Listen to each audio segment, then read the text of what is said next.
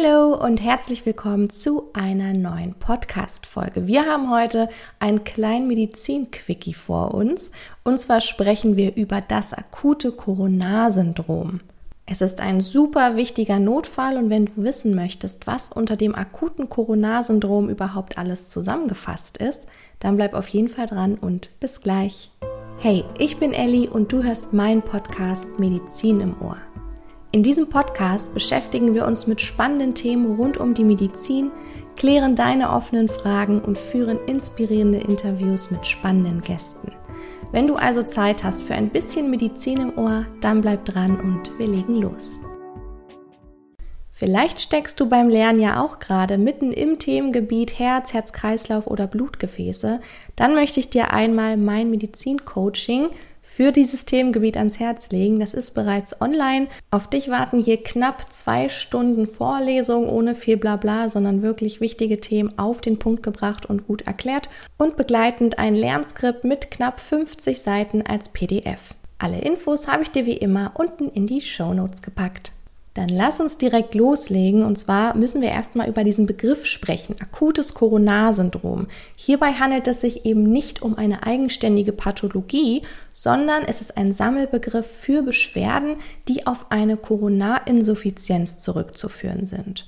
Also ganz einfach gesagt, unter dem akuten Coronarsyndrom fasst man A, den Myokardinfarkt und B, die instabile Angina pectoris zusammen.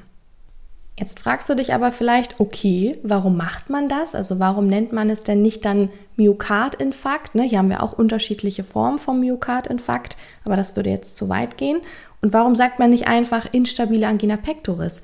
Weil nur anhand von der Symptomatik diese beiden Pathologien nicht voneinander zu unterscheiden sind. Hier müsste man erstmal Diagnostik betreiben.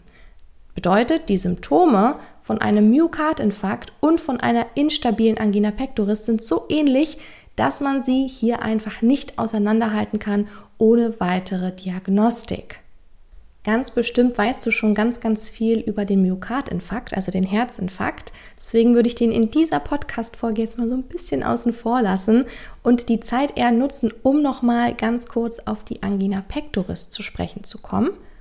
Denn so ein Angina pectoris Anfall hat verschiedene Auslöser, zum Beispiel psychische oder seelische Belastungen. Das kann Kälte sein, das kann Alkohol sein, das kann das Röhmheld-Syndrom sein, also so schwere Mahlzeiten. Das kann aber auch einfach Bewegung sein, ganz, ganz typisch zum Beispiel Treppensteigen, ja. Und bei einer Angina pectoris, also bei diesem Anfall, kommt es zu einer anfallsartigen Brustenge, für ein paar Minuten. Ne, hier unterscheiden wir wieder zwischen der stabilen und der instabilen Form. Dazu kommen wir gleich. Aber in dieser Zeit, in, also in dieser Zeit von dem Angina pectoris Anfall, wird der Herzmuskel nicht mehr richtig durchblutet, also minder durchblutet und damit eben nicht ausreichend mit Sauerstoff versorgt. Hier gibt es zwar unterschiedliche Ursachen, aber zu über 96 oder 95 Prozent ist die Ursache hier eine Atherosklerose. Ich habe es gerade schon angesprochen, wir haben hier unterschiedliche Formen oder zwei Einteilungen. Einmal die stabile Angina pectoris. Hier treten die Anfälle regelmäßig auf und auch nach ganz bestimmten Auslösern. Also die Patienten wissen meistens schon, ah, okay, wenn diese Brustenge kommt, nachdem ich in den fünften Stock gelaufen bin, das ist dann mein Angina pectoris Anfall, den kenne ich schon und dann haben die Patienten meistens auch ihr Nitrospray. Das bedeutet also, man spricht von einer stabilen Angina pectoris, wenn die Anfälle nach circa 10 Minuten von selber wieder abklingen oder aber wenn die Patienten Nitroglycerin einnehmen, dann sollte das innerhalb von zwei bis drei Minuten deutlich besser werden. Ist das nicht der Fall, dann spricht man von einer instabilen Angina pectoris. Bedeutet, man spricht immer von einer instabilen Form, wenn die Angina pectoris das erste Mal auftritt, ganz, ganz wichtig zu wissen. Und wenn die Anfälle in ihrer Intensität oder auch in der Zeitdauer zunehmen, in Ruhe auftreten und wir hier ein verzögertes oder sogar gar kein Ansprechen auf Nitroglycerin haben. Und jetzt sind wir auch schon beim Knackpunkt angekommen. Wir haben gesagt, stabile Angina pectoris, ne, die Patienten wissen, dass sie das haben, die Anfälle treten regelmäßig auf, sie wissen auch, was hilft und diese Anfälle dauern nicht länger als 10 Minuten oder bei Gabe von Nitroglycerin nicht länger als 2 bis 3 Minuten. Wenn wir jetzt aber diese instabile Form der Angina pectoris haben, dann ist es nicht möglich, die instabile Angina pectoris in der Symptomatik von einem Myokardinfarkt zu unterscheiden. Bedeutet, wir haben die gleichen Symptome von einer Angina pectoris und einem Myokardinfarkt. Und jetzt meine Frage an dich, was wären denn typische Symptome? Ich lasse dir ganz, ganz kurz Zeit zum Überlegen. Okay, vielleicht hast du jetzt direkt an ein paar gedacht. Wir fügen die Symptome einfach mal zusammen. Typische Symptome wären retrosternale Schmerzen mit Engegefühl, Gegebenenfalls könnten die Schmerzen auch ausstrahlen, zum Beispiel in Richtung vom Oberbauch, Kiefer, Arme. Dann haben die Patienten häufig wirklich ein Vernichtungsgefühl und Todesangst. Es kann außerdem zu Schwitzen kommen. Also jetzt haben wir so ein paar vegetative Reaktionen, Schwitzen, Übelkeit, Erbrechen, ne, die Angst, die ich gerade erwähnt habe. Es kann Atemnot auftreten, Schwindel, Bewusstseinsstörungen, und jetzt muss ich vermutlich gar nicht weitermachen, weil jetzt würdest du denken, okay, okay, Ellie, ich verstehe, was du meinst. Das sind wirklich genau die Symptome jeweils für einen Herzinfarkt oder für eine mögliche instabile Angina pectoris. Wir können hier nicht differenzieren ohne Diagnostik. Genau das ist der Grund, warum man jetzt von einem akuten Coronarsyndrom spricht. Und jetzt habe ich hier noch einen ganz, ganz wichtigen Einschub. Also ich finde diesen Einschub sehr, sehr wichtig und das solltest du dir merken. Bei alten Patienten, bei Frauen oder auch Diabetikern werden Herzinfarkte häufiger übersehen. Warum das? Weil sie hier nicht immer mit dieser spezifischen und ganz typischen Symptomatik auftreten. Gerade bei Diabetikern oder auch alten Patienten kann es zum Beispiel zu einem stummen Herzinfarkt kommen. Also die würden gar keine Schmerzen zum Beispiel haben. Und Frauen, die einen Herzinfarkt haben, die berichten auch häufig eher so von beispielsweise Oberbauchschmerzen, Übelkeit, Erbrechen, Rückenschmerzen oder so diese Kurzatmigkeit. Okay, was würde in der Klinik jetzt gemacht werden? Auf jeden Fall EKG, dann definitiv sehr, sehr wichtig das Blutlabor und vor allem hier die Bestimmung der Herzenzyme. Dazu mache ich aber eine separate Folge. Das würde jetzt hier wieder den Rahmen sprengen und gegebenenfalls eben auch eine Koronarangiographie. Okay, für dich jetzt noch wichtig, was tust du denn überhaupt in der Praxis oder auch in deinem Alltag, wenn du den Verdacht hast, dass ein Patient oder jemand um dich herum Symptome von einem akuten Coronarsyndrom zeigt. Wie reagierst du jetzt?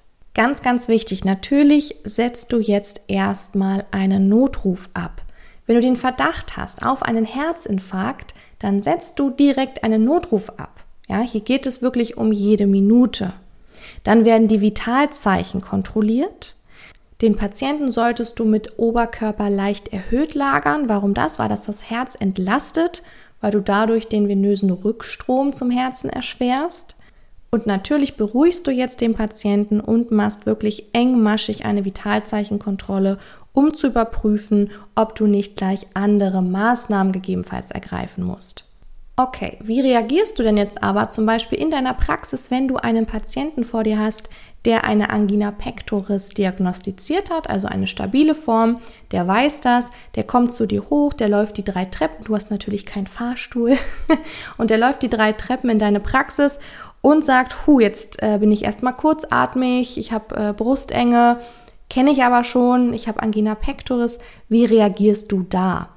Wenn der Patient das kennt und weiß, dann hat er bestimmt auch sein Nitrospray dabei. Bedeutet, er könnte jetzt dieses Nitrospray, Achtung, selbst einnehmen und dann schaut man, ob es dadurch besser wird. Wird es jetzt aber nicht besser durch das Nitrospray? Erinner dich, wir haben vorhin gesagt, so zwei bis drei Minuten sollte man eigentlich schon eine deutliche Besserung verspüren. Ist das nicht der Fall? Dann kann man natürlich jetzt immer noch einen Notruf absetzen, weil die Möglichkeit bestünde natürlich, dass diese stabile Angina pectoris in eine instabile Form übergegangen ist. Und wir wissen, jede instabile Angina pectoris kann auch in einen Myokardinfarkt übergehen. Achtung, hier habe ich noch einen kleinen und sehr, sehr wichtigen Einschub für dich. Ein Nitrospray sollte man nur anwenden, wenn der systolische Blutdruck über 100 ist. Warum das? Weil Nitro zu einer Vasodilatation, also zu einer Gefäßerweiterung führt und dadurch sinkt der Blutdruck. Also vorher ne, bei der Vitalzeichenkontrolle hier den Blutdruck messen. Und ganz, ganz wichtig, auch bei Männern nochmal explizit nach Potenzmitteln fragen. Okay, da es sich bei dieser Folge um einen Medizin-Quickie handelt, mache ich jetzt auch Stopp. Ich könnte noch ein bisschen äh, ausschweifen und viel, viel mehr erzählen, aber wir machen ja auch noch mehrere Folgen und greifen bestimmte Themen bestimmt nochmal für dich explizit und im Detail auf. Bevor du jetzt ausmachst, will ich dich noch daran erinnern, dass im Juni bereits unsere Prüfungsvorbereitung für alle Prüflinge startet die im Oktober zur Heilpraktikerprüfung gehen und du kannst dir jetzt auch noch unverbindlich einen Platz reservieren. Warum ist das wichtig, sich den Platz zu reservieren? Damit wir planen können und die letzte Klasse relativ schnell natürlich dann voll war und wir jedem aber die Möglichkeit geben wollen, wollen würden, möchten, mitzumachen. Also, wenn du Interesse hast, wenn du im Oktober zur Heilpraktikerprüfung gehst und mit uns in deine Prüfungsvorbereitung starten möchtest, dann reserviere dir jetzt unverbindlich einen Platz. Alle Infos habe ich dir wie immer in den Show Notes verlinkt. Dann verabschiede ich mich für diese Folge. Ich wünsche dir einen wunderschönen Tag, wunderschönen Abend, wann auch immer du diese Folge hörst und bis nächste Woche.